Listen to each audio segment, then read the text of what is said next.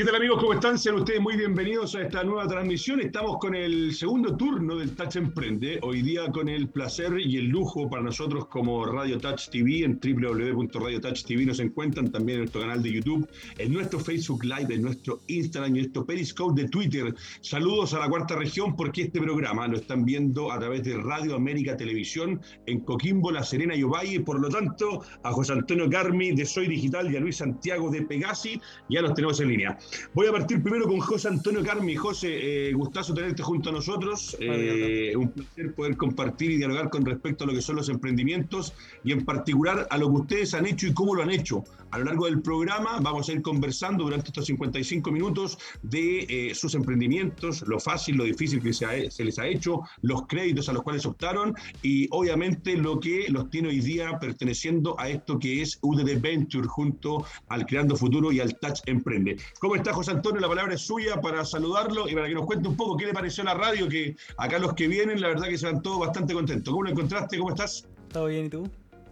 Bien, también maestro. José, eh, cuéntame algo. Eh, lo tuyo es Soy Digital y según lo que yo tengo aquí eh, anotado en Soy Digital de la pauta que nos mandaron, dice Soy Digital es una empresa cuyo propósito es hacer más eficiente el trabajo de clínicas dentales, laboratorios dentales, instituciones públicas y privadas a través de la externalización de servicios de odontología digital. ¿Estamos en lo correcto? Correcto, sí. Perfecto, maravilloso. Ahí entonces estaba Soy Digital y ahora a don Luis Santiago, que me dijo que era de Venezuela, don Luis, ¿no? ¿Cómo está usted? Todo bien por acá, un gusto estar con eh, el, día de hoy con ustedes acá. Maravilloso. Luis, tengo entendido que Pegasi, ¿está bien pronunciado? Pegasi, tal Pegasi, correcto. Perfecto. Me dice que es una plataforma que conecta, organiza e impulsa el desarrollo de la salud en el mundo. Dice, gestionamos tu consulta médica de manera ágil, segura e inteligente con herramientas digitales que potencian tu éxito. ¿Está correcta la descripción? Correcto. Y ahorita, de hecho, estamos trabajando muy, muy de cerca con el mercado de oncología y eh, estamos acelerando el diagnóstico y tratamiento de pacientes oncológicos en el mundo de desarrollo en total. Perfecto, fundamental sobre todo el mundo de la oncología hoy día, que es un tema no menor en lo que respecta a salud. Muchachos, eh, a lo largo del programa vamos a conversar 55 minutos con eh, lo que son sus emprendimientos, lo que les ha costado llegar hasta donde están, las estructuras de sus empresas, eh, los créditos que se han ganado, los fondos que obtuvieron.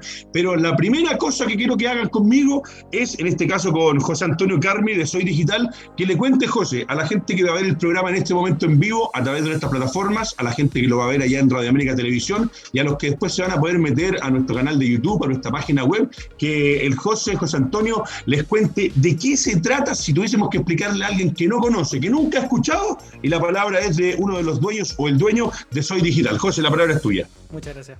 Bueno, voy a explicarlo en palabras muy simples, porque normalmente hay que explicarlo en palabras de odontólogo. Así que voy a hacerlo lo más simple posible. Cuando uno va al dentista porque se le cae un diente, se le rompe un diente o necesita un plano de relajación, Normalmente te hacen un molde, ¿cierto? Como esa plasticina que dan ganas de vomitar. Eh, ese molde después va a un laboratorio y el proceso se demora cerca de 14 días en que vuelva la pieza o la restauración terminada a la clínica para que ahí te la prueben. Y eso es la odontología convencional, ¿ya?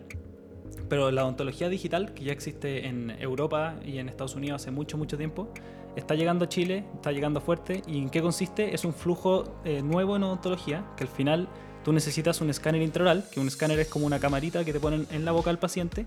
Eso levanta una imagen en 3D de la boca y ahí tú puedes hacer un diseño de una restauración. Ese diseño te puedes demorar una o dos horas en hacerlo y luego pasa a una manufactura con una impresora 3D o una fresadora, que tiene, tú tienes un cubo y con agua se va fresando. Sí, correcto. Entonces la diferencia entre la odontología convencional y la odontología digital, tú te puedes demorar, eh, o sea, puedes hacer la restauración en una misma sesión a un paciente, puedes demorarte una o dos horas en hacerlo versus los 14 días que te demoras con la odontología convencional.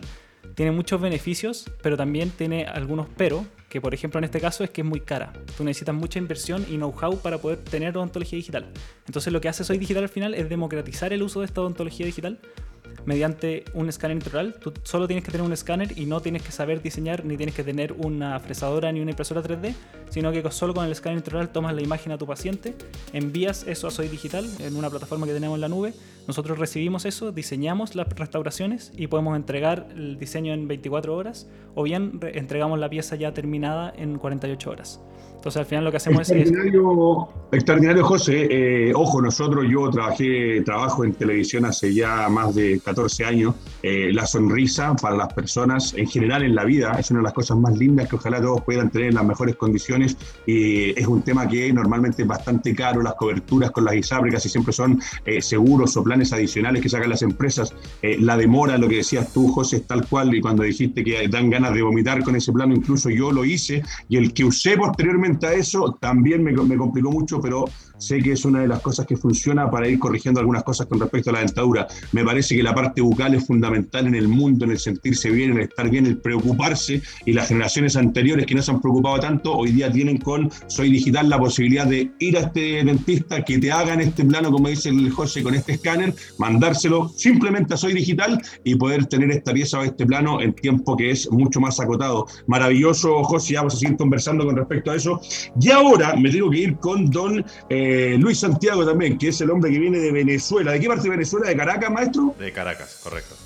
De Caracas. Bueno, eh, la pregunta para ti es la misma, Luis. Eh, cuando estoy yo acá en la cámara y está mirando la gente y le decimos Pegasi, ¿qué es lo que es Pegasi? ¿Qué es lo que hace Pegasi? Mira, en Pegasi tenemos una misión que es reducir el tiempo para el diagnóstico y el tratamiento de los pacientes oncológicos del mundo en desarrollo en al menos 60 días. Esa es nuestra meta como organización. Eh, ¿En qué se basa este concepto? en el año 2018 tuviste 13 millones y medio de pacientes con cáncer en el mundo entero y en el año 2020 tuviste 19 millones. La diferencia entre una fecha y otra está en África y América Latina. Entonces, cuando tú empiezas a ver y hablas y te revisas inclusive la literatura médica, se habla de que el cáncer es una enfermedad de la clase media porque en las regiones donde efectivamente eh, no se han superado patologías como el sarampión, la viruela, eh, los pacientes no alcanzan a tener cáncer. Pero ahorita en nuestras regiones, particularmente en América Latina y en África, ya ha pasado a ser la segunda causa de muerte de las regiones.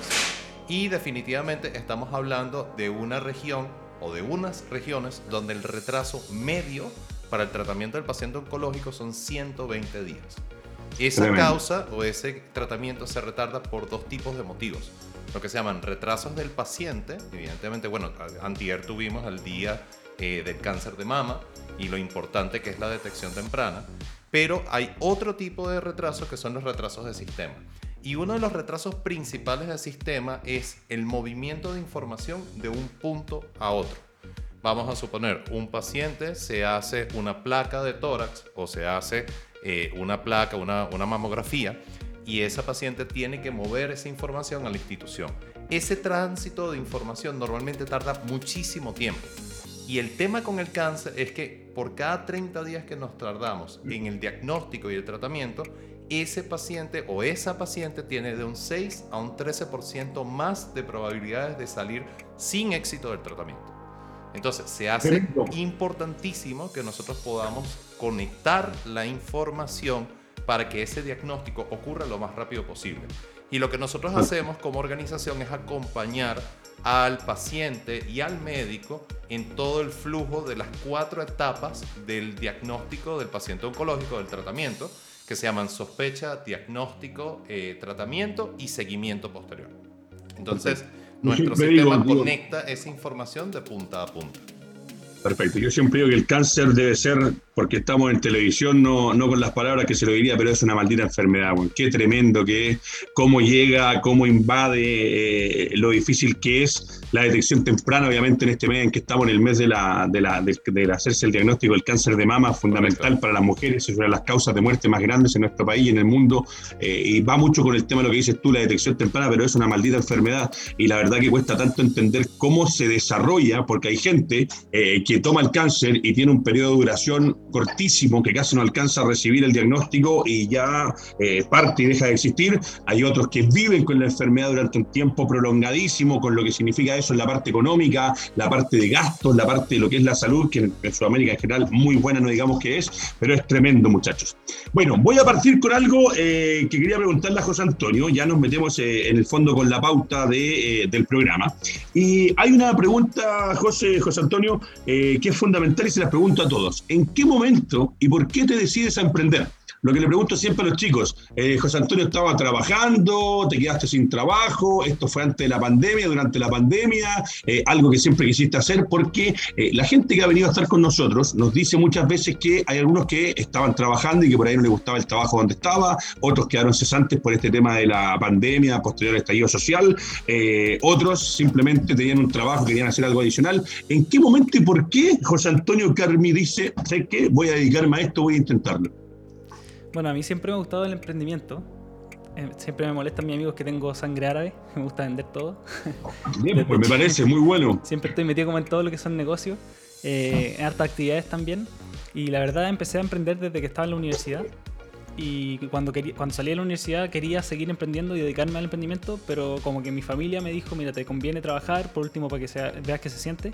Y entré a trabajar en dos empresas en particular y mientras trabajabas desarrollaba el emprendimiento. Entonces al final también fue súper enriquecedor porque tuve un poquito de los dos mundos eh, y así también pude decidir cuándo quería enfocarme al emprendimiento y de hecho hasta el día de hoy sigo trabajando y ahora voy a empezar a dedicarme 100% al emprendimiento gracias al apoyo de UD Ventures también. Así que es algo que siempre he pensado, siempre he querido, me gusta mucho. También lo que más me llena al final es eh, ayudar a las personas y siento que con un emprendimiento uno puede ayudar mucho, porque al final tú generas un valor y ese valor hay alguien dispuesto a pagarlo y si está dispuesto a pagarlo es porque realmente lo ayudas y le sirve al final lo que tú vendes. Y me gusta mucho el tema de los servicios, porque tú de cero creas algo que hace más eficiente o mejor la vida de, alguna, de una empresa o de una persona.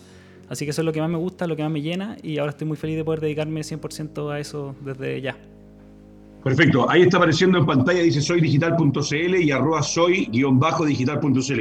Eh, dos cosas, José Antonio, eh, no nos conocemos, pero he tenido la posibilidad de conversar y dialogar con varios de los chicos, así como ustedes que están con UDD, eh, y es fundamental hoy día, bueno, darle un, un, vuelco un poco al mundo, a lo que estamos viviendo, a lo que está pasando, y cuando te escucho a ti, hace un ratito atrás estuvimos con el programa, el que partió hoy día, la, la primera jornada del Creando Futuro hoy día, y hay un convencimiento dentro de esta generación donde nos podemos involucrar, yo sé que tenemos un poquito de diferencia de edad, pero hacer algo que deje algo, que, que de una vez por todas, que ayude a la gente, que sea asequible para la gente, eh, lo que haces tú con respecto al tema de, de, la parte dental, de la parte bucal, que son cosas tan importantes. Yo he escuchado casos de gente que de repente eh, les cambia el día a día su actitud frente a la vida por no tener una dentadura o por no poder tener la dentadura como la quisieran tener, eh, y son cosas que de repente son tan básicas, y cuando te escucho a ti, José, que decís, puta, ojalá podamos hacer algo para ayudar, para dejar algo, creo que, creo que ese es el foco y muchas de las pymes y muchos de los emprendedores con los que hemos conversado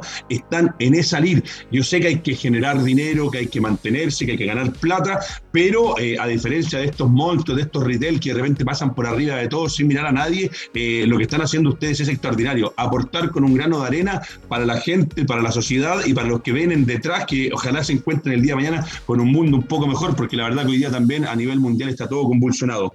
Eh, Luis, la pregunta más o menos la misma. ¿En qué momento, obviamente, me imagino que te vas a alargar un poquito, vas a extender la respuesta porque tú vienes de Venezuela, sabemos todos que la situación allá es complicada, tengo la suerte, yo trabajé mucho tiempo en fútbol, conozco muchos chicos que fueron a jugar fútbol de Venezuela, que se tuvieron que volver, conozco amigos venezolanos que me hice cuando Venezuela todavía eran los países más ricos de Sudamérica y que lamentablemente hoy día están pasando por, por la situación conocida por el mundo entero, la cual creo que ya no, no van en este momento a abordarlo, pero sí entre tu venida a Chile, cuéntanos un poquito por qué y de ahí en qué momento te pilla esto del emprendimiento, por qué se te ocurre emprender, venías con una idea de allá, llegaste acá y acá se te prendió la ampolleta, ¿cómo fue un poco esa historia, Luis? Eh, una muy buena pregunta. Eh, lo primero, evidentemente, soy segunda generación de emprendedores en mi familia. El primer emprendedor es mi papá, que es mi socio además en Pegasi. Perfecto, eh, bien. O sea, sigue siendo un emprendimiento familiar. Nosotros teníamos una empresa en Venezuela dedicada a salud digital, no especializada en el tema oncológico, sino más hacia transformación digital en el sector sanitario como un todo. Eh, y esa fue una empresa que llegamos a ser el segundo proveedor de IT más grande de Venezuela en el área de salud. Eh, llegamos a tener 8.000 usuarios en Venezuela, manejamos alrededor de 2 millones y medio de pacientes en nuestras bases de datos, eh, que era una cantidad importante para el, el grado de digitalización de la información de salud del país. Eh, lamentablemente eh, fueron dos cosas que se pegaron muchísimo. En el 2016, 2015 tuvimos nuestro mejor año de la vida y en el 2016 fue el peor.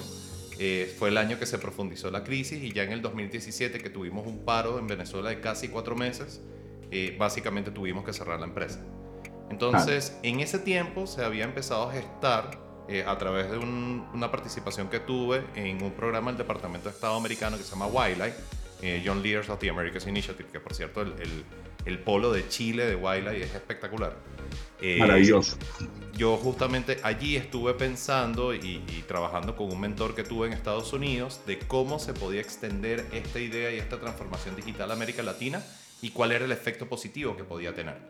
Entonces, eh, a, partir de esa idea y ese pensamiento, después de que cerramos la empresa, yo migré a México en diciembre del 2017 eh, y llegué a México tratando de levantar capital para esta idea, para esta empresa. Evidentemente, eh, a un venezolano recién llegado, sin ningún tipo de arraigo en México, los fondos... No, es fácil. Sí, no me pescaron en lo más mínimo. Entonces me tocó buscar trabajo. Y son cosas que pasan y que le construyen a uno el camino. Estuve trabajando ese año en Citibanamex en México y estuve como eh, un cargo que se llama Scrum de Scrums coordinación y, gerencia de un proyecto de transformación digital en el core del banco. Entonces allí conocí y me enamoré de la arquitectura de microservicios, que es lo que los bancos utilizan para darle atención a decenas de millones de personas todos los meses. Entonces, eh, cuando eh, evidentemente no dejé ir eh, mi proyecto, nuestro proyecto de mi papá y mío, continué con el proyecto en las noches y en las madrugadas, metí mi presentación, mi aplicación para Startup Chile, quedamos y cuando me dijeron que quedamos, eh, pasaron dos cosas por mi cabeza. O me quedo en City y me interno en City, me convierto en empleado, dejo de ser eh, de contratista, o me voy a Startup Chile y sigo mi sueño y sigo mi empresa. Creo que lo pensé. No había por dónde Sí, lo, lo, pensé 36 segundos exactamente. Llamé a mi jefe de City y le dije: Mira, hasta aquí llegué, goodbye. Te entrego el proyecto completo eh, y me voy a Chile. Me fui a Venezuela, estuve un par de meses y llegué aquí a Chile desde febrero del 2019. Estoy trabajando día y noche en Pegasus. Perfecto. Bueno, les voy a contar a la gente que para eh, lo que es una información importantísima para ustedes, para conectarse con UDD Ventures, hay dos alternativas, dos dinámicas. La primera tiene que ver con que el emprendedor postula un crédito Corfo, se gana el fondo, busca un patrocinador y ahí aparece UDD Ventures. Esa es una alternativa. La segunda es que UDD Ventures gana un fondo Corfo y luego convoca a emprendedores MIPES o PYMES. Son distintas alternativas porque a lo largo del programa les voy a preguntar con esto de lo que es eh, postular un fondo, ganarse un fondo y desarrollar un poco el negocio. Y la segunda tiene que ver con una invitación que le queremos hacer a los emprendedores para que se conecten con Corfo y conozcan los fondos vigentes, porque siempre hay fondos que están para ustedes puedan desarrollar sus negocios. Y segundo, que a, que se, conecten con UD Ventures para conocer las convocatorias con Fondo Corfo que están ejecutando en estos momentos. Bueno, llega el momento de volver con don, don José Antonio. Eh, yo siempre digo, eh, a mí la verdad que nunca me ha interesado hablar de plata, porque en mi con mis amigos, es un tema que no, que no se toca, me da lo mismo si el de al lado gana más o menos, creo que no, nunca ha sido, ha sido un tema. Pero a ustedes les voy a preguntar, no por el tema de la plata en particular, sino por el tema de cuando deciden emprender, ¿Cuál fue el capital de inicio? ¿Y por qué se los pregunto, muchachos? Porque así como lo están viendo a José Antonio, que vuelvo a repetir, la idea tuya, José, con el tema de lo, que conozco de cerca, porque tengo una amiga y de hecho, posterior a esto, te voy a mandar un correo, me comprometo a eso, te voy a contactar con Paula Sepúlveda, que es una amiga que tiene una clínica dental, y con Marcelo Briones, que también es un amigo que tiene una clínica dental, para que por ahí, por ahí puedan presentarle el proyecto y el producto, porque me, lo encuentro extraordinario. Eh, hay un tema que cuando parte uno con un negocio, con un emprendimiento, hay mucha gente que dice, pero es que no tengo las lucas. O tal es mucha plata. Y resulta que acá a lo largo de eh, los programas que hemos hecho, los distintos capítulos en el UDD Ventures Creando Futuro con Touch Emprende, nos hemos encontrado con, hoy día por ejemplo, hubo una chica que partió con 4 millones de pesos, el otro partió con 1.300.000 pesos. La semana antepasada había uno que partía con 100 lucas, otro que había partido con 40 millones. O sea, para emprender hay distintas posibilidades y distintos momentos antes de que nos metamos en lo que es después poder recibir un crédito. Estamos hablando al inicio. Cuando partiste, José Antonio, eh, ¿tenías lucas guardadas? ¿Tenías algún ahorro? ¿Te conseguiste con algún familiar, algún amigo? ¿O simplemente dijiste, esto es lo que tengo y vamos con lo que hay? Mira, la verdad a mí siempre me ha gustado partir de a poco y ir creciendo con el tiempo, porque vayas adquiriendo experiencia, empiezas a conocer a tus clientes y después vas a crecer. No soy mucho de la idea de invertir en harta maquinaria, en harta hora hombre y, ahí ver cómo nos va, sino que soy más conservador en ese sentido.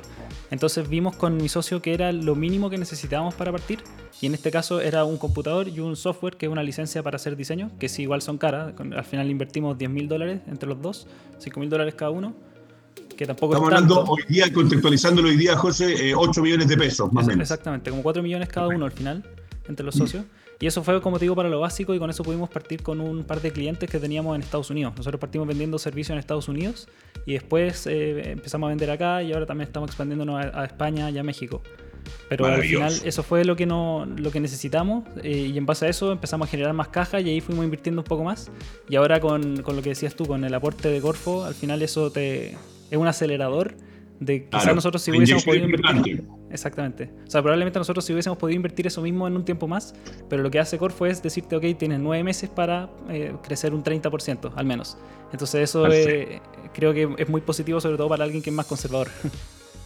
Mira, yo lo encuentro extraordinario, ahí estaba viendo, están pasando por, por, pantalla las diferentes redes, vuelvo a repetir, soydigital.cl y arroba soy digital, soy, perdón, guion bajo digital, arroba soy guion bajo digital, el Instagram, y para la gente que lo está viendo, porque vuelvo a repetir, eh, es un tema propio, es un tema de eh, incluso que puede estar relacionado con el sentirse y el vivir la vida de una manera diferente, la sonrisa, la parte bucal, yo siempre digo, la carta de presentación de una persona son siempre las manos y la cara, yo por lo menos cuando a mí me dicen qué es lo primero que, le, que, me fijo una persona tiene que ver mucho con la cara y con las manos. Yo por lo menos siempre soy de andar con las uñitas cortitas, bien ordenado, pero en la, en la parte facial, la sonrisa, la boca es algo fundamental y con lo que están haciendo ustedes, José, me parece que va a ser un aporte 100% para todos los que tienen o las, o las empresas, las clínicas que se dedican tanto a la odontología como para estos doctores que son dentistas y que tienen sus clínicas privadas. Me parece extraordinario. Así que eh, aquí con Soy Digital, yo por lo menos le voy a mandar dos posibles contactos, dos posibles amigos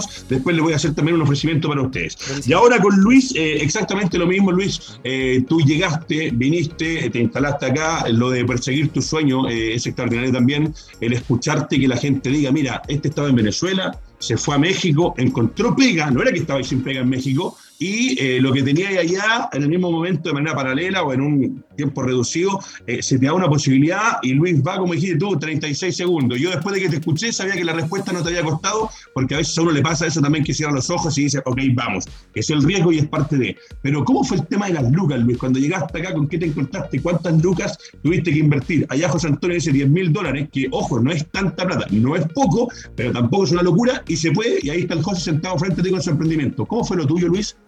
Mira, eh, en el caso de nosotros cuando empezamos a generar, a gestar la idea de Pegasi en, Venezuela, tuvimos una pequeña rondita de Friends and Family.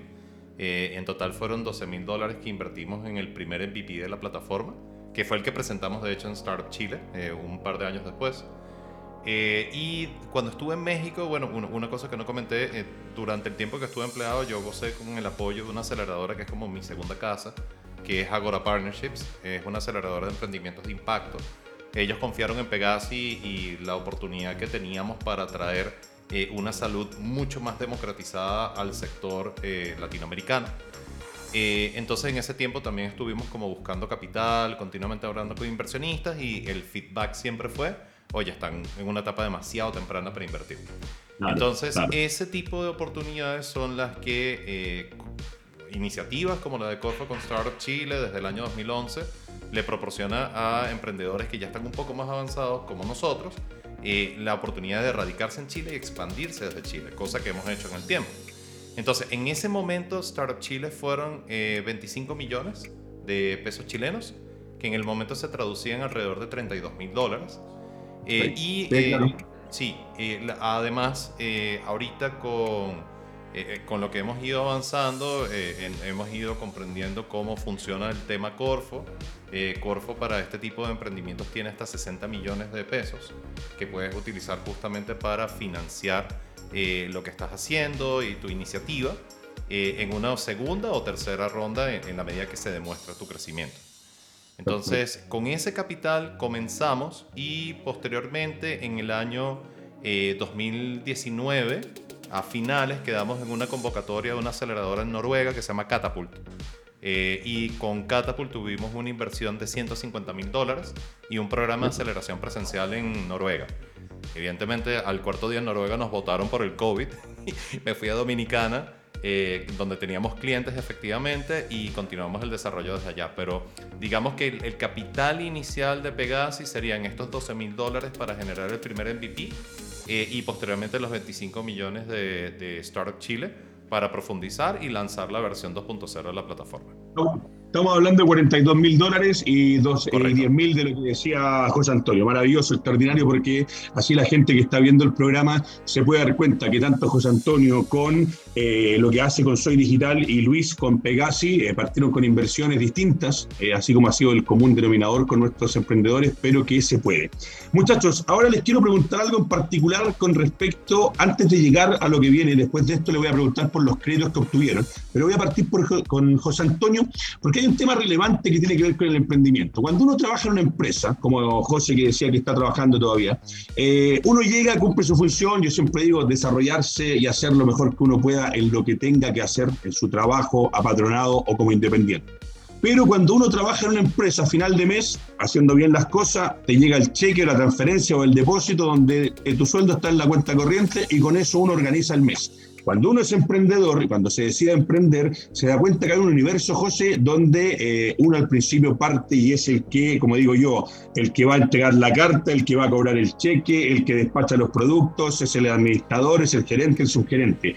¿Cómo era la estructura de Soy Digital cuando recién partiste y cómo ha sido creciendo y desarrollando? Porque hoy día los emprendedores también lo que hacen muy importante es que dan trabajo ustedes como emprendedores, como empresas, están gestionando que haya campo laboral para que mucha gente se incorpore y pueda tener hoy día una plaza de trabajo. Y eso es fundamental, por eso es tan importante los emprendimientos, que según números de la Cámara de Comercio hay un gran número de personas que hoy día trabajan gracias a las pymes por lo que gestionan y que generan. ¿Cómo es tu estructura, José, y cómo está hoy día eso que obviamente en el camino uno va aprendiendo que no es tan fácil, que hay que tener un contador, que hay que tener de repente un supervisor, que hay que tener un gerente, un subgerente, alguien de operaciones, porque al principio uno las hace todas, pero después se da cuenta que para seguir creciendo hay que irse ordenando. ¿Cómo es eso contigo, José? Exacto.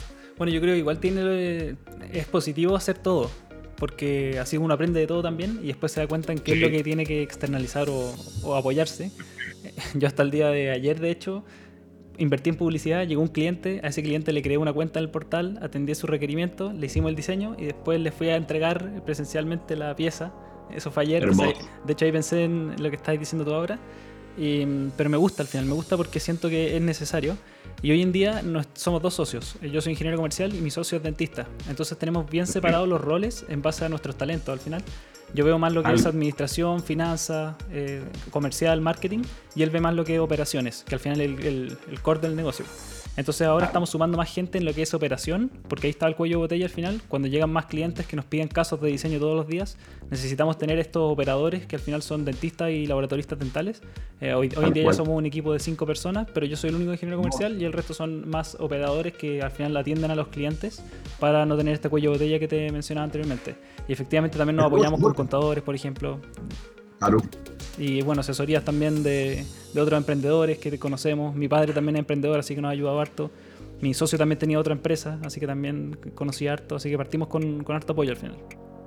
Mira, pero la gente que te está escuchando, José, hablaste hoy día de un equipo de cinco personas, partiste tú solo con tu socio, pero dijiste algo que es fundamental. Eh, yo tengo a mi hermano también, que es aparte de ser constructor civil de la Católica, que maneja el área de construcción de esta empresa, que eh, son cinco unidades de negocio distintas. Eh, empezó con un emprendimiento con dos socios que se llama Gambino, la pizzería Gambino. Llevan un año y un poquito más en el mercado. Y yo te escucho y los escucho a ellos, que son muy cercanos también, que siempre están con nosotros en la radio, que han estado también apoyándonos como sponsor y de lo que dijiste con respecto a la estructura de ir apoyándose y definir los roles. Tú estás en la parte que tiene que ver con números, con hacer las ventas, hacer las gestiones y el socio, ¿cómo se llama el socio, perdón, José? Daslav, Daslav Illich y él está en la parte, él es dentista, entonces cuando definen los roles también, aparte de armando la estructura, se definen las tareas y no hay choques o cruces de repente que se generan y que es normal cuando uno tiene un negocio, que cree que a veces la idea de uno es mejor que la que está al lado y obviamente trabajando en equipo es más fácil ir avanzando. Exacto, Luis, la pregunta es la misma eh, con respecto a tu estructura hoy día, porque de repente uno se va topando en el camino con que uno cree que la idea de uno es muy buena, pero abriéndola un poco, ojo, uno no, yo, yo lo decía en el programa que hicimos hace un rato atrás, eh, yo eh, toda la vida he escuchado, y ahí ustedes están en el estudio con Fabián y por ahí anda Max también, que eh, es uno de los más antiguos que está con nosotros en la radio, y nosotros siempre tenemos eh, una especie de reunión donde vamos aclarando y haciendo cosas para ir mejorando en transmisiones, en programas. Eh, y creo que es parte del emprender, pero al final, una vez pues se toma decisiones propias, porque el negocio es de uno y uno lo cuida también de manera especial. ¿Cómo es la estructura de ustedes de lo que tenían a lo que tienen hoy día en el mercado puesto hoy día en lo que es la conformación de Pegaso? Mira, y eso es un tema también que yo le comento a los emprendedores que lo importante es ser ordenado desde el día uno y porque efectivamente a nosotros nos ha tocado ordenarnos en el tiempo. En ese intervalo que estuvimos entre Venezuela, bueno, mi papá mudó a República Dominicana mientras yo estaba en México, nosotros seguimos trabajando en el proyecto, pero facturábamos como podíamos. No teníamos una estructura efectivamente. Eh, Recientemente, este año, organizamos la finanza completa de la empresa e implicó integrar todo lo que vendimos en cabeza de persona a toda la organización y fue un proceso de cinco meses bien tortuoso. Entonces, y cosa que es importante ya cuando uno coge cierto tamaño, efectivamente los fondos te empiezan a revisar con, con mucho detalle. Entonces, bueno, claro, ahí hubo asesoría legal y una inversión importante en hacer esa estructura. Como te digo, empezamos vendiendo en cabeza de los dos socios, mi papá y yo.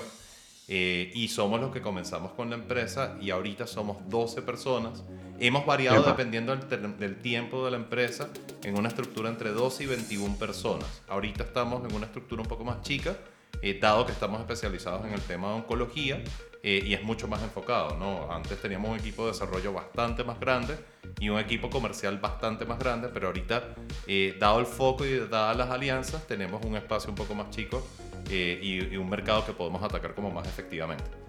Entonces. Muy extraordinario, perdón, eh, Luis, extraordinario. Estáis con el José, con José Antonio sentado al frente. Y eh, en este ratito que estamos hablando, entre Soy Digital y Pegasi, tenemos un universo de 5 a 6 personas por un lado, 2 a 21 por otro. O sea, estamos hablando que hay un promedio entre 17 a 21 personas hoy día están obteniendo pega, un puesto laboral en unas empresas innovadoras con productos distintos, eh, que obviamente les va a permitir ir creciendo ellos también, pero eso es parte de emprender, de poder generar plazas de trabajo. Te devuelvo la palabra, pero era en base a lo que va la pregunta un poco, y los dos me dan una respuesta que es lo que pasa en general con los emprendedores, sean directos contratados por Pegas, en este caso por Soy Digital, o externalizando también algunas veces cosas, pero ese externalizar también es generar trabajo para empresas, eh, Luis. Sí, no, no, correcto. Y justamente a eso iba el, comentario. O sea, nosotros ahí hemos tenido crecimiento y en esas 12 personas, por ejemplo, no estoy contando eh, los servicios contables, los servicios bancarios, servicios legales, eh, uno se convierte en una matriz de generación de riqueza y uno se convierte en una matriz de generación de actividad económica. Eh, y sobre todo también nosotros tenemos productos y en el caso de lo que está haciendo José Antonio y lo que estamos haciendo en Pegasi, que nosotros hacemos mucho más eficiente en muchos procesos, eh, desde el punto de vista de la atención de salud y eso a su vez genera bienestar y genera riqueza. Entonces, al final es un círculo virtuoso lo que estamos trabajando. Em, Perfecto. Y ahí como para concluir la pregunta, nosotros comenzamos evidentemente, como te comentaba, en una eh, estructura que era las cabezas de los accionistas, de los socios de la empresa. Ahorita somos cuatro socios y tenemos empresa en dos países, una empresa en Chile y una empresa en Estados Unidos.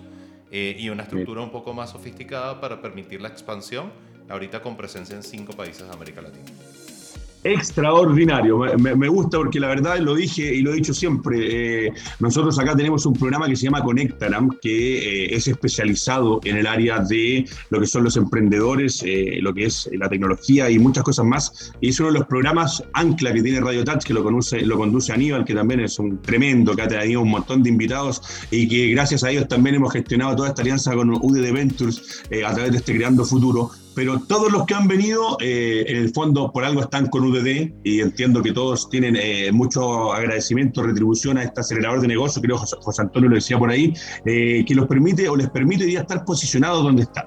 Pero ahora, José Antonio, lo voy a meter al área chica. al tema de cuando te ganaste el financiamiento, ¿qué financiamiento te ganaste? Y también se los pregunto a todos los emprendedores, hay mucha gente que de repente nos manda por ahí correos, y esto pasaba desde antes de que apareciera este programa que se llama Creando Futuro, cuando estaba eh, con Ectaram, que tienen dudas, tienen a veces temor, inseguridad de ir a presentarte a una de estas entidades, en este caso hablemos de Corfo, por darte un caso, donde uno hace esta presentación para obtener un fondo. Y yo me reía porque hoy día ya lo tengo más eh, institucionalizado el tema, el hablar porfiano que muchos me dicen hay que aprender a hablar corfiano, hay que aprender a cómo presentar que de repente una palabra más, una palabra menos, una coma por aquí, una coma por allá, te permite o no permite que ellos digan sí, a José Antonio le voy a dar el fondo. Y la pregunta, José, va eh, con respecto a ¿En qué momento te ganaste la licitación? Eh, perdona, te ganaste este patrocinio. ¿Cuánto te costó? Porque hoy día había una chica que estuvo hace un ratito atrás y que ella decía que a la tercera fue la vencida. Mm. El que más le ha costado de los que han estado con nosotros fue la octava vez. Y eso a mucha gente le provoca esa, sensación de inseguridad que dice, no, ya fallé dos veces, fallé tres veces, y parte de emprender es avanzar en un camino que no es fácil, que por ahí es caerse, tropezarse, parar, seguir avanzando, pero ¿cómo fue la experiencia tuya? ¿Qué crédito que obtuviste y cómo fue este proceso de postulación? Bueno, hay algunos emprendedores que me, van a querer matar después de contarte esto, porque la verdad... a la primera no te creo. La verdad que sí, y fue muy, muy loco porque estaba un día buceando en LinkedIn estaba así en el feed de LinkedIn y veo que la UDD, pero la Universidad del Desarrollo, que yo estudié en la UDD, publica, eh, ojo que quedan 7 días para postular al Semilla Expande. Entonces dije, ¿qué, es esto? Y entré a leerlo y la verdad es que la descripción, al leer la descripción, vi que coincidía muy bien con lo que es Soy Digital y también hay un llamado a creerse el cuento, porque al final uno cuando lee eh, la descripción y que quiere tener, no sé, pues, una presencia global y que tienen que ser empresarios o emprendedores que al final tengan distintos talentos, todo lo que los requisitos para postular un, fondo. Leí eso y dije esto coincide perfecto con Soy Digital. Entonces ese mismo día empecé a averiguar un poquito más, eh, postulé y después también le pedí ayuda a un amigo que es periodista, que se llama Jaime Guajardo. Él me ayudó también en, el tema de los textos, porque al final esto es como una prueba, una prueba donde a ti te dicen, mira, esto es lo que vamos a evaluar en la prueba y tienes que estudiar para pasar la prueba. Entonces al final eh, eh, los fondos son muy transparentes, de hecho ahí está eh, los resultados esperados, el financiamiento el beneficiario, ahí te dicen todo lo que van a evaluar. Entonces si es que tú basas tus respuestas a la pregunta que te están haciendo y no respondiendo cualquier otra cosa que tú quieres decir de tu empresa, yo creo que va a tener más éxito. Y de hecho eso fue lo que hicimos. Y como te digo fue a la primera, no sé si fue un golpe de suerte o... ¿O qué? Pero... No, mira, yo, yo, creo sí que hay cosas que, que la vida todo pasa por algo. Eh, golpe de suerte, yo la verdad que escuchándote, José Antonio, sin conocerte personalmente, sí puede ser que uno tenga de repente esas cosas que pasan de arriba cuando se alinean los astros o configuran, a tu favor. Pero diste una respuesta perfecta y que le han dado por ahí un par de chicos también. Leer lo que te están preguntando y responder en base a eso que pareciera ser algo tan obvio dentro de rellenar un formulario, una licitación, un cuestionario, lo que sea, pero que a veces uno, con eh, lo que decía por ahí Luis Denante, que eh, uno habla de su negocio y explicar el negocio como tal, en este caso dijiste, responder lo que me están preguntando, peras con peras, manzanas con manzanas, y eso hace que el que está al otro lado reciba, tenga un feedback contigo, y esa respuesta, si es de lo que ellos están buscando sin desviarse del tema, hace que a la primera, aquí tenemos otro caso, no sé si eres el primero o el segundo, José Antonio, pero son de los pocos que eh, han sacado eh, afortunadamente en una intención, en una oportunidad, el recibir este patrocinio, así que es maravilloso. También una cosa. Eh, por favor que también es ver bien a qué fondo estás postulando, porque pasa mucho que uno postula, por ejemplo, a un semilla expande cuando tú deberías postular al semilla inicia. Entonces eso también va en leer las instrucciones y ahí leer también todas las opciones que hay antes de postular. Pasa mucho cuando uno postula un cargo, por ejemplo, de jefatura que piden tres años de experiencia, tú tenías uno y postulas igual por si acaso. Probablemente no lo vaya a ganar, ¿cachai? Cambio, si que si leí las instrucciones y las sigue al final, sí leer el manual y leer las instrucciones, fundamental. Don Luis, eh, la pregunta, lo mismo eh, con respecto a esto, de llegar, cuál es el eh, fondo que obtuviste y con respecto a las postulaciones, porque por ejemplo acá tenemos a José Antonio que nos dice a la primera, extraordinario, pero también te dice por qué a la primera, porque leyó el manual de las instrucciones, supo qué responder y cómo responder. Y acá el otro día, por ejemplo, vino una chica de Concepción y que me decía que ella en la primera vez falló, la segunda falló, la tercera falló y en la cuarta le había salido positivo. Y en la cuarta hubo cosas tan simples como corregir o cambiar palabras en base a la respuesta, pero me hace ruido lo que dice José Antonio y ella también me dice, por ahí había parte de la respuesta que me desvié yo por lo que yo quería responder, siendo que la pregunta decía otra cosa. ¿Cómo fue la experiencia tuya con eso, Luis? Mira, eh, el primer fondo Corfo que me adjudiqué eh, con Pegasi fue justamente Startup Chile. Eh, tiene que ver mucho también con lo que está diciendo José Antonio, totalmente de acuerdo, tiene que ver con leer la pregunta. no escribir, yo, creo que uno tiene como fases o etapas cuando rellenas la, la, aplicación de Charlie, que es donde están efectivamente las aplicaciones de Corfo, que es escribir lo primero que se te viene a la cabeza, ir a dormir, al día siguiente volverlo a repasar, leer la pregunta, leer el contenido de lo que tú pusiste y si efectivamente lo que estás respondiendo responde a la pregunta que te están haciendo. Porque es tan sencillo como poner la información correcta en la casilla equivocada puede hacer que desestimen por completo tu aplicación. Eh, Startup Chile aplicamos una vez y quedamos. Eh, hubo un segundo fondo acá en Chile que durante la aceleración de Startup Chile que, que llenamos con UDD de hecho y no quedamos fue SAF, un SAF 1 que es el semilla de asignación flexible. Eh, y el tercer fondo Corfo que nos adjudicamos fue justamente el Semilla Expande, que es con el que estamos ejecutando ahorita con UDD Ventures. Y bueno, la experiencia ha sido espectacular extraordinario. Mira, dos casos diferentes, dos fondos diferentes, eh, postulaciones, lo que decía el José, voy al Semilla Expande, voy al Semilla Inicia, o sea, también hasta fijarse en eso. Y lo otro que dijo el José, que es fundamental, eh, yo también lo he visto, nos ha pasado incluso cuando uno hace un ofrecimiento por ahí de pega, que uno pide algo específico, Está bien, yo entiendo que a veces uno quiere postular, pero lo que dijo el José es fundamental. Me piden tres años de experiencia. Ese empleador está buscando por ese motivo esos pequeños detalles que están dentro de la ficha de exigencia de la solicitud. Y por ahí, claro, llega uno que tiene seis meses, un año y que tal vez no va a calificar porque lo que están pidiendo en ese momento era otras características específicas para un cargo. Seguimos viendo en pantalla, muchachos, lo que es eh, las páginas, las redes sociales www.pegasi.io y arroba pegasi Eh, para encontrarlos en Instagram, para encontrarlos en sus páginas web. Y ahora viene una pregunta, chicos, eh, con respecto a lo de las plataformas, redes sociales y la parte en cómo ustedes hacen saber y que su negocio se conozca. Voy a partir con José Antonio. Me imagino que una página web de primer nivel donde te puedan eh, navegar y revisar la información que estás poniendo, un Instagram que hoy día se ha ocupado mucho, pero no sé si ustedes con la experiencia y enfocado a lo, tuyo que es más directo, José Antonio, eh, ¿cómo están hoy día en redes sociales? ¿Cómo te ubico yo y cómo ustedes han hecho este plan de difusión para que la gente conozca qué es lo que es eh, Soy Digital? Bueno, yo creo que tú tienes que estar en todas las redes sociales donde están tus clientes. Eso es súper importante. Y partiendo de una base que es la página web, independiente de quiénes son tus clientes. Porque al final te da la confianza y es la puerta de entrada para que te conozcan. Así que creo que la página web tiene que estar y nosotros la tenemos también. Y lo otro, eh, nosotros tenemos Instagram, Facebook y LinkedIn donde LinkedIn no lo usamos tanto, pero sí Instagram y Facebook, porque también nuestros clientes, que son dentistas, laboratoristas dentales, etcétera, están en esas redes sociales y también publican eh, mucho su, contenido ahí. De hecho, nos pasa harto que cuando un dentista se compra un escáner intraoral para tener odontología digital, el dentista también publica en Instagram que lo tiene para que los pacientes sepan y vayan a verlo. Entonces, cuando yo veo esa publicación, digo, este puede ser un potencial cliente. Entonces ahí al final como que estoy prospectando a través de estas plataformas eh, y eso en definitiva. O sea, al final tenemos todas las plataformas donde están nuestros principales clientes hoy día extraordinario porque hoy día cuando uno habla eh, hay distintas cosas o distintos órdenes de cómo van ocupando los distintos emprendedores las redes sociales. El Instagram se ha posicionado incluso como un canal de venta, una buena página web, como decía José Antonio, eh, te entrega en parte eh, una tranquilidad de meterte, navegar, tener un sitio. el hecho también de estar con UDD te pone en el mercado hoy día en una situación diferente porque lamentablemente hemos visto este último tiempo como muchas empresas fantasmas, por llamar de alguna manera, sacan una página web, sacan un Instagram, venden a través de canales digitales, gente les compra y al día siguiente desaparecen.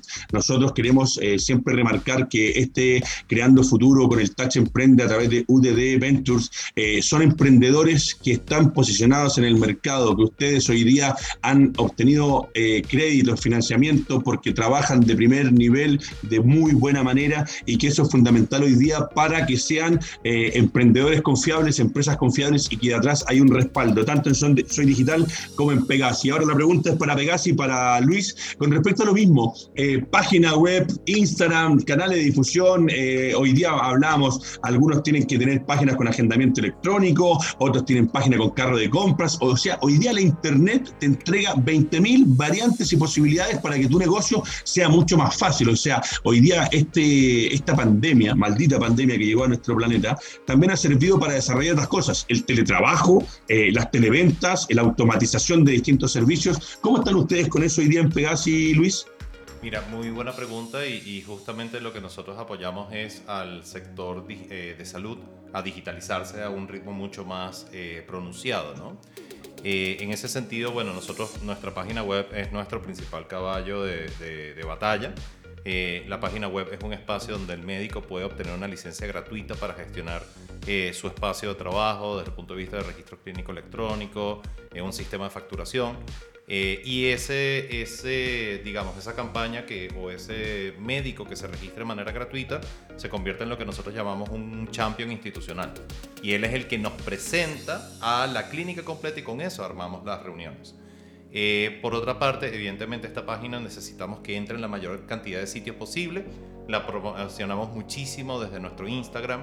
Eh, tenemos también, eh, usamos Facebook Ads, Instagram Ads y Google Ads para posicionar los criterios de búsqueda que permitan a los médicos conseguir nuestra página web y poderse bombardear de manera gratuita dentro del producto y ya cuando necesiten servicios más avanzados empezar el pago.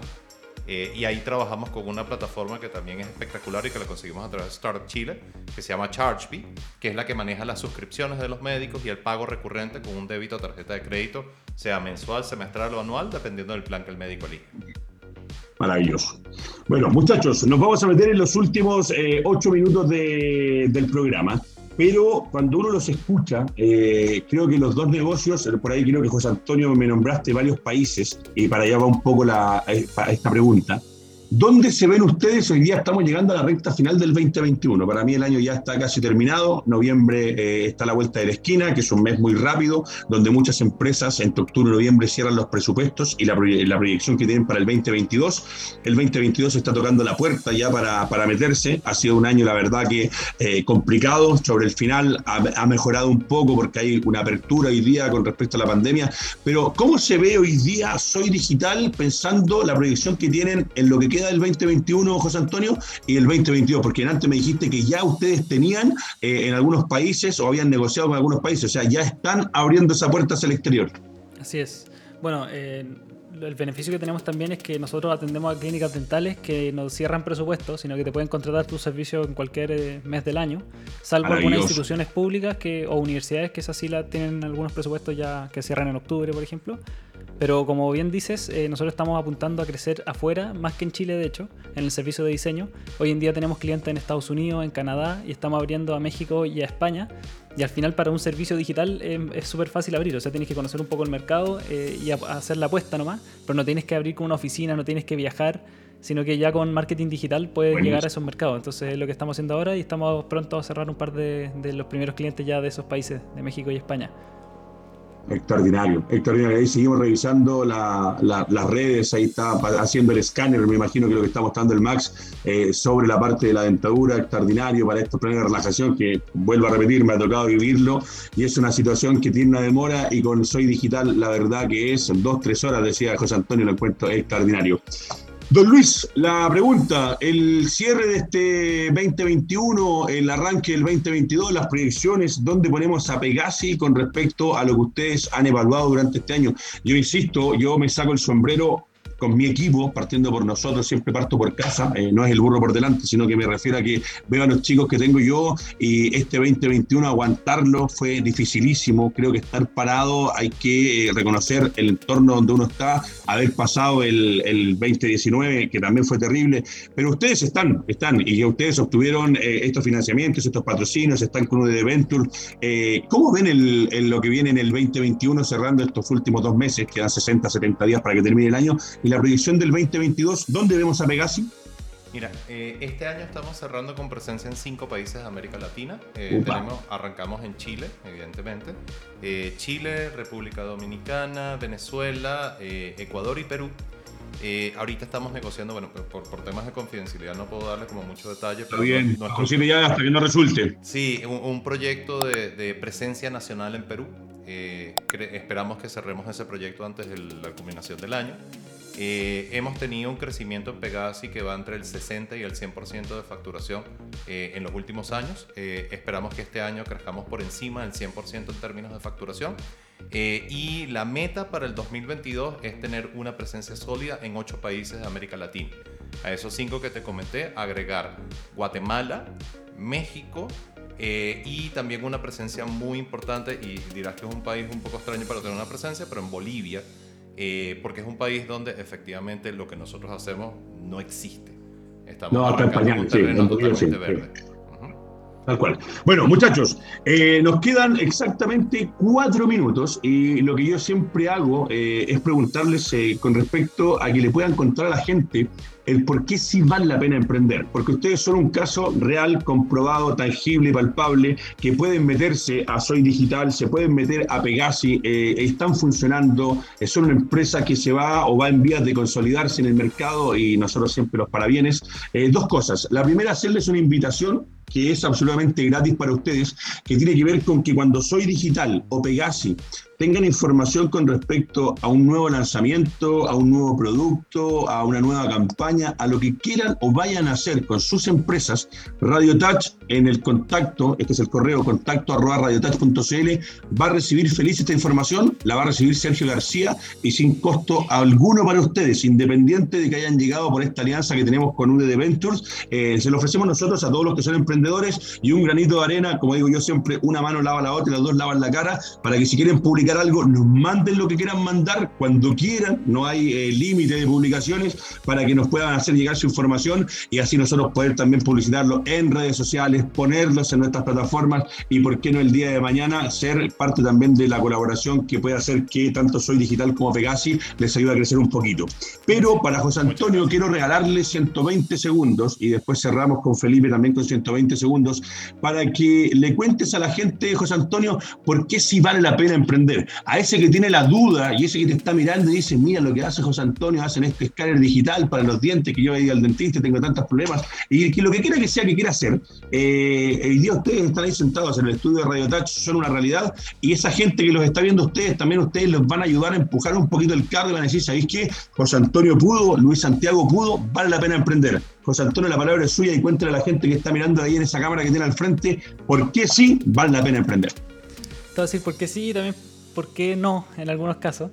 Eh, muchos emprendimientos fracasan y creo que también eso es porque tenemos una mala visión de lo que es emprender. Hay algunas personas que creen que es más fácil, que no por no tener un jefe o no tener horario quieren emprender, pero en realidad es más, mucho más complejo que eso. O sea, tienes que estar realmente convencido de que quieres emprender, de que quieres entregar valor para poder hacerlo, porque al final uno tiene que sacrificar muchas cosas con el emprendimiento, desde salidas con amigos, familia, en fin, un sinnúmero de cosas en realidad lo que tenéis que sacrificar.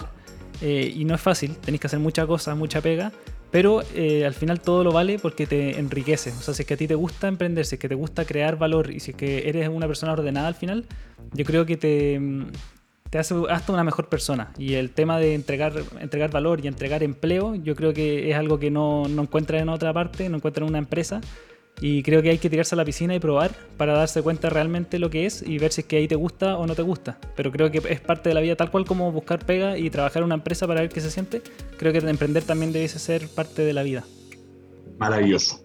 Don Luis también tiene sus segundos para que nos cuente por qué sí vale la pena emprender, porque como digo, ustedes son un caso palpable, Tangible, y la gente que los está viendo, tú de Venezuela a México, de México a Chile, o sea, eh, más encima pasaste por distintas partes. La palabra es suya, don Luis Santiago.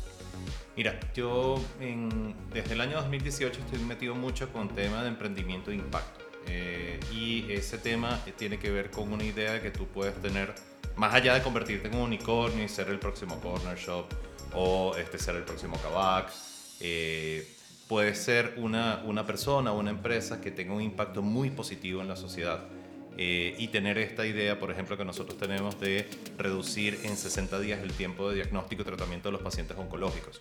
Eh, en la medida que uno crece como emprendimiento y en la medida en que vas haciendo esa idea una realidad, algo tangible y que tiene un efecto positivo en la vida de la gente, yo creo que ese es el momento en el que uno le ve efectivamente el queso a la tostada y dices, wow, esto vale la pena, esto es poderoso, estoy transformando el mundo en el que eh, vivo. Y cuando me vaya de la tierra, dejaré algo mucho mejor que lo que conseguí. Entonces, yo creo que ese potencial de transformación solo existe en el emprendimiento. Maravilloso. Muchachos, eh, agradecerle a José Antonio Carmi de Soy Digital. Eh, lo prometido es deuda. Si quieren mandando a José Antonio cualquier cosa, cualquier información, eh, las puertas abiertas. Lo mismo para Luis Santiago de Pegasi. Eh, así estamos dando por terminados con la presencia de los estudios de Radio Touch TV. recuerda, dale me gusta tanto a Soy Digital, síguenos en sus redes sociales. Dale me gusta a Pegasi, síguenos en sus redes sociales. A nosotros también colabóranos y suscríbete a nuestro canal de YouTube y a nuestras distintas plataformas que están apareciendo ahí en pantalla. Con esto cerramos otro capítulo más del Creando Futuro junto a UDD Ventures y junto a Touch Emprende. Somos una realidad, somos un medio digital y hoy día tenemos la fortuna de conversar con dos extraordinarios invitados como José Antonio Carme y Luis Santiago. Muchachos, de parte mía, agradecerles, despedirme cuando quieran, la oferta está y será hasta la próxima oportunidad donde nos encontremos. Éxito en lo que queda del 2021 y que se venga un mucho mejor 2022. A José Antonio lo prometido, yo tengo su correo, así que de aquí a mañana le voy a estar mandando un correíto con esos dos amigos que tengo de clínicas dentales que por ahí le podemos mandar un poquito de información y ayudarnos entre todos. Muchachos, agradecido y será hasta la próxima. Un gran abrazo, muchísimas gracias por la invitación. Muchas gracias.